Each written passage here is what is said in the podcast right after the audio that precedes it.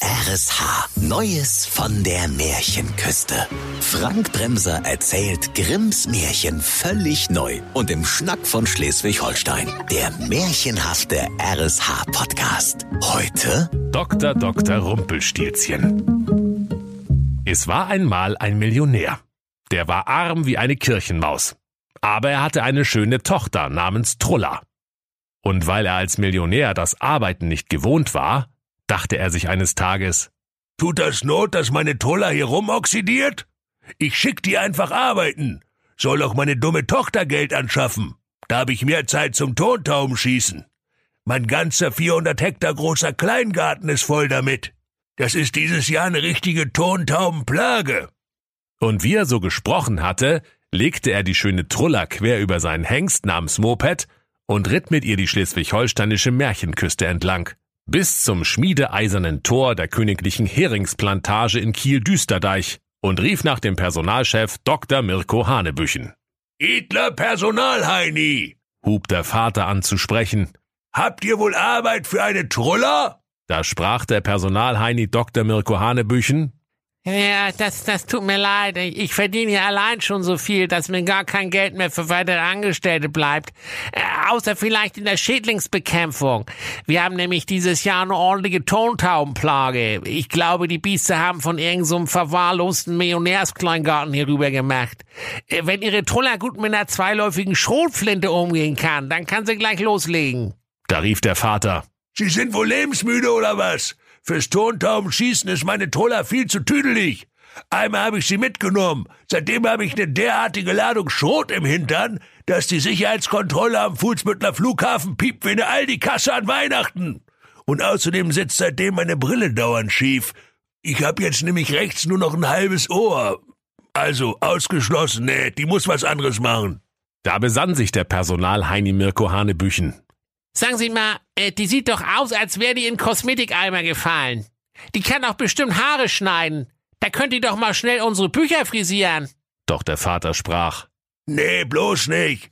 Kick die Murm in linkes Ohr an. Da fehlt doch auch schon die Hälfte, seitdem sie mir in der Quarantäne die Haare geschnitten hat. Doof bleibt doof, da helfen keine Pillen. Ach, beim Klappbaudermann, rief da der Personalheini. Oh, dann ist sie ja derart ramdösig, dass sie höchstens noch in der Chefetage arbeiten könnte, aber, aber da lungern auch schon genug Flitzpiepen rum und halten Maul auf dem Pfeil. Aber warten Sie mal. Ich ruf mal den Smutje. Aus der Betriebskantine der königlichen Heringsplantage in Kiel-Düsterdeich kam sogleich der sympathische Chefkoch Gernot Butterberg herbeigeritten, stieg von seinem stolzen Hausschwein und fragte mit lieblicher Stimme, Mann, was ist denn hier schon wieder los? Ich hab doch keine Zeit für so einen Blödsinn. Gestern ist meine Krabbenbrötchen-Fachkraft tot ins Lapskaus gefallen. Das gab zwar ein sehr kräftiges Lapskaus, aber nun muss ich die ganzen Schied Krabbenbrötchen selbst belegen. Da rief der arme Millionär. Hier, Alter, meine Truller macht die weltweit besten Krabbenbrötchen an der gesamten schleswig-holsteinischen Märchenküste.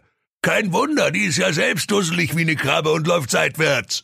Und die schöne Truller sprach. Also Krabbenbrötchen muss ich zwar erstmal googeln, Fanny, aber danke für deine lieben Worte. Der sympathische Koch legte sogleich die schöne Trulla quer über sein Hausschwein und ritt mit ihrem Schweinsgalopp in die Betriebskantine. Er führte sie in eine Kammer, über deren Tür in goldenen Lettern Krabbenbrötchenmanufaktur geschrieben stand. Die Kammer war zur einen Hälfte mit den schönsten Plastikeimern voller Krabben und zur anderen mit den knusprigsten Brötchen gefüllt.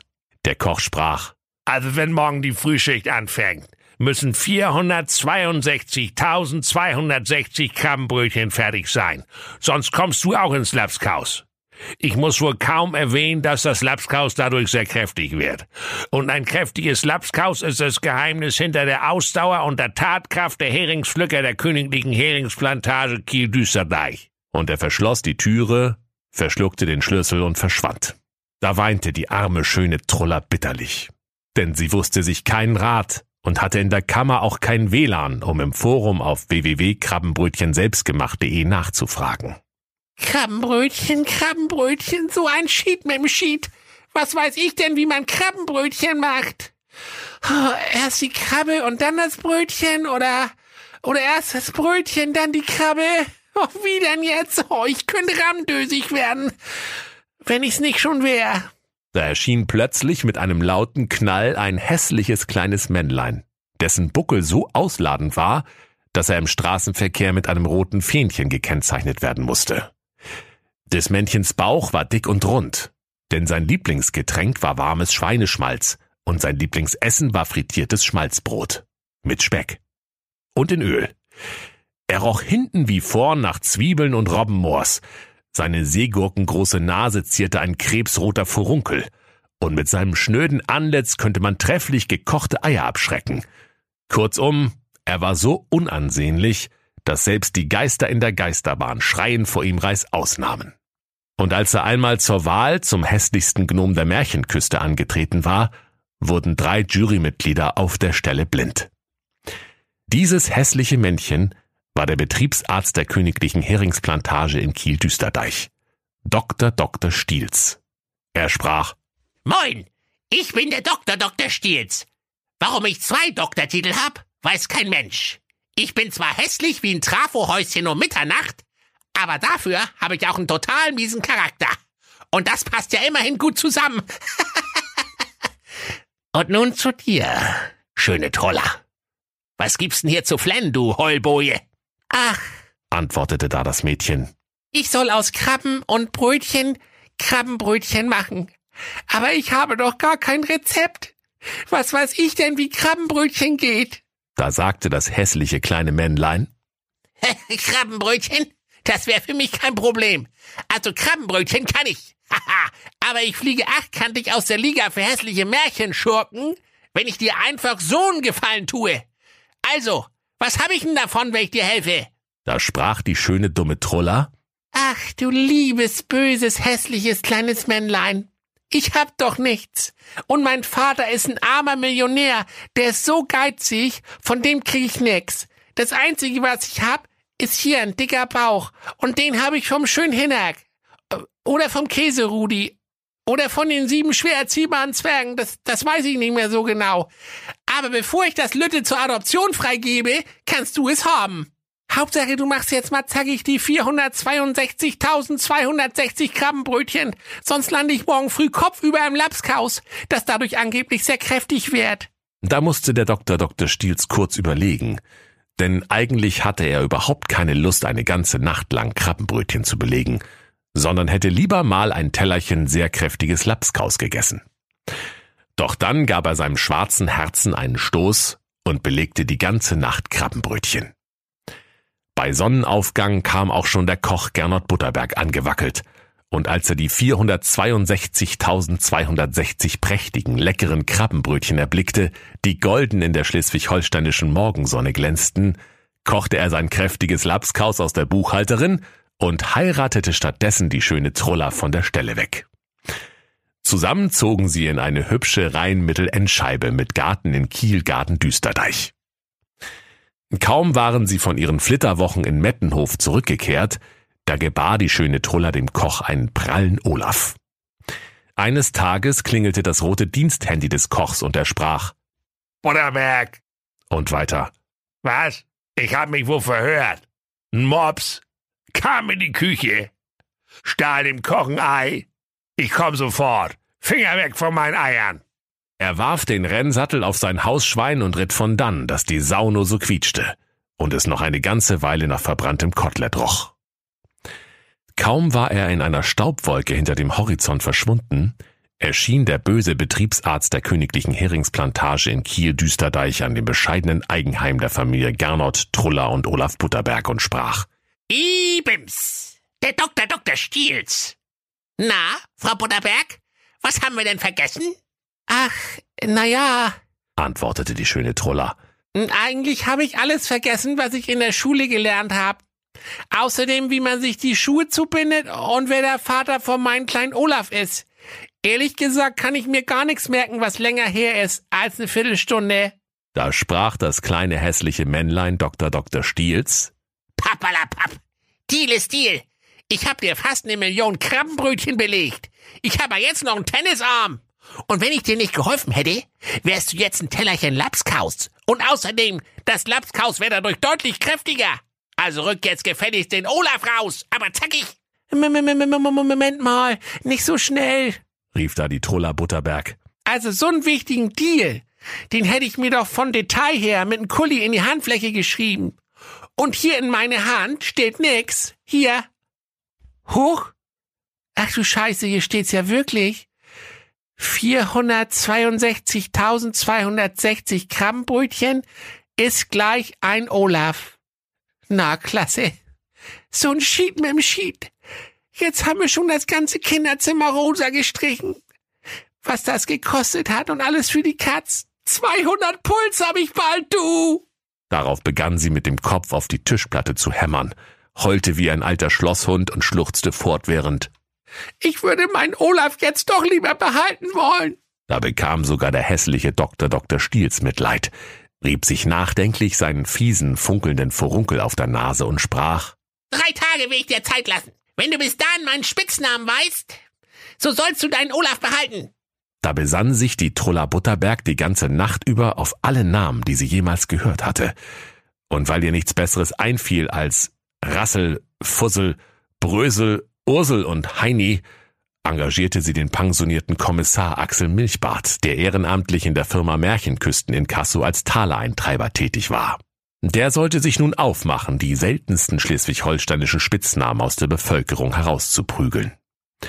Am Abend kam der Kommissar Axel Milchbart mit einer langen Liste zu der Truller Butterberg zurück und sprach. Äh, pass auf, Puppe. Ich habe alle Spitznamen ermittelt. Die meisten heißen Aua, aufhören, das tut auch weh. Ich habe doch gar nichts angestellt. Und Uli. Als nun am anderen Tag der hässliche Doktor Dr. Stiels herbeikam und fragte, Na, wie lautet mein Spitzname? Da sagte die Trulla Butterberg, Ich weiß es. Sie heißen Aua, äh, aufhören, das tut auch weh. Ich habe doch gar nichts angestellt. Oder Uli. Doch der Doktor Dr. Stiels freute sich, wie nur das Böse sich freuen kann, und rief bei jedem Namen Nein, so heiß ich nicht. Am nächsten Tag kam abermals der Kommissar Axel Milchbart zu der Trulla Butterberg und sprach Frau Butterberg, ich habe heute Nacht beim Bernsteinsammeln an der finsteren Märchenküste eine Beobachtung gemacht.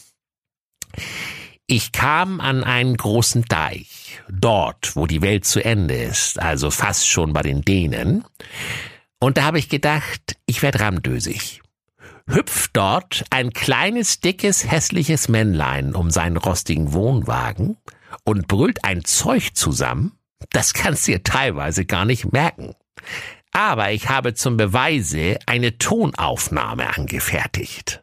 Er fingerte umständlich sein veraltetes Smartphone aus seiner I Love Polizei Umhängetasche und spielte der Truller Butterberg die Aufnahme vor. Heut sauf ich alleine, morgen mit dem Dieter und übermorgen hol ich mir der Butterberg ihren kleinen Cheater. Ach, wie gut, dass niemand weiß, dass sich Furunkelstietzchen heiß. Da könnt ihr euch denken, ihr lieben Kinder, wie die Trulla froh war, als sie den Namen hörte, und als bald der kleine, böse, hässliche Doktor Dr. Stiels herbeikam und fragte, Na, Frau Butterberg, wie lautet mein Spitzname? Da fragte sie erst, äh, heißen Sie Eis am Stiels? Oder Besenstiels? Doch der böse Doppeldoktor sagte immer, Nein, so heiß ich nicht. Also lass jetzt mal fix den Olaf rüberwachsen. Doch da sprach Trulla Butterberg. Ähm, ähm, Moment mal. Einen habe ich noch. Heißen Sie Furunkelstielchen? Da wurde der Doktor Dr. Stiels sehr zornig, bekam einen knallroten Kopf, dampfte aus seinen speckigen Öhrchen wie ein Schnellkochtopf und rief immer zu Das hat dir der Klabautermann gesagt. Das hat dir der Klabautermann gesagt. Und er stieß mit dem rechten Fuß vor Zorn so tief in die Erde, dass er bis an den Leib hineinfuhr. Dann packte er in seiner Wut den linken Fuß mit beiden Händen und riss sich selbst mitten entzwei. Nach einer kurzen, peinlichen Pause mussten alle laut lachen, sogar der zweigeteilte Dr. Dr. Stiels alias Furunkelstielchen. Und als sie alle wieder Luft bekamen, sprach er, Also, wenn ich, wenn ich lache, tut's ein bisschen weh, aber schied drauf. Jetzt kann ich wenigstens zur Hälfte Homeoffice machen. Außerdem macht's jetzt endlich mal Sinn, dass ich zwei Doktortitel hab. Und mit großen Sprüngen verabschiedeten sich die beiden Hälften von Dr. Dr. Stiels mit jeweils einem Doktortitel in zwei unterschiedliche Richtungen. Die doofe Trulla aber durfte ihren kleinen Olaf behalten und er wuchs heran zu einem stattlichen Detlef. Der Detlef erbte von seiner Mutter den fehlenden Verstand, von den sieben schwer erziehbaren Zwergen die Schönheit und von seinem Großvater, dem armen Millionär, erbte er den 400 Hektar großen Millionärskleingarten. Und bevor der Großvater mit reichlich Blei gepökelt ins Himmelreich einging, sprach er zu seinem Enkel, Ach, nee, Detlef. Wieso lade ich ausgerechnet dich zum Tontaubenschießen ein? Oh. Und wenn sie nicht gestorben sind, dann lachen sie noch heute. Das war der RSH-Podcast Neues von der Märchenküste. Grimms Märchen völlig neu erzählt von Frank Bremser im Schnack von Schleswig-Holstein. Alle Folgen hören Sie in der RSH-App. Neues von der Märchenküste. Ein RSH-Original-Podcast. Erzähler Frank Bremser. Autoren Maximilian Reg und Steffen Lukas. Eine Produktion von Regiocast. Deutsches Radiounternehmen.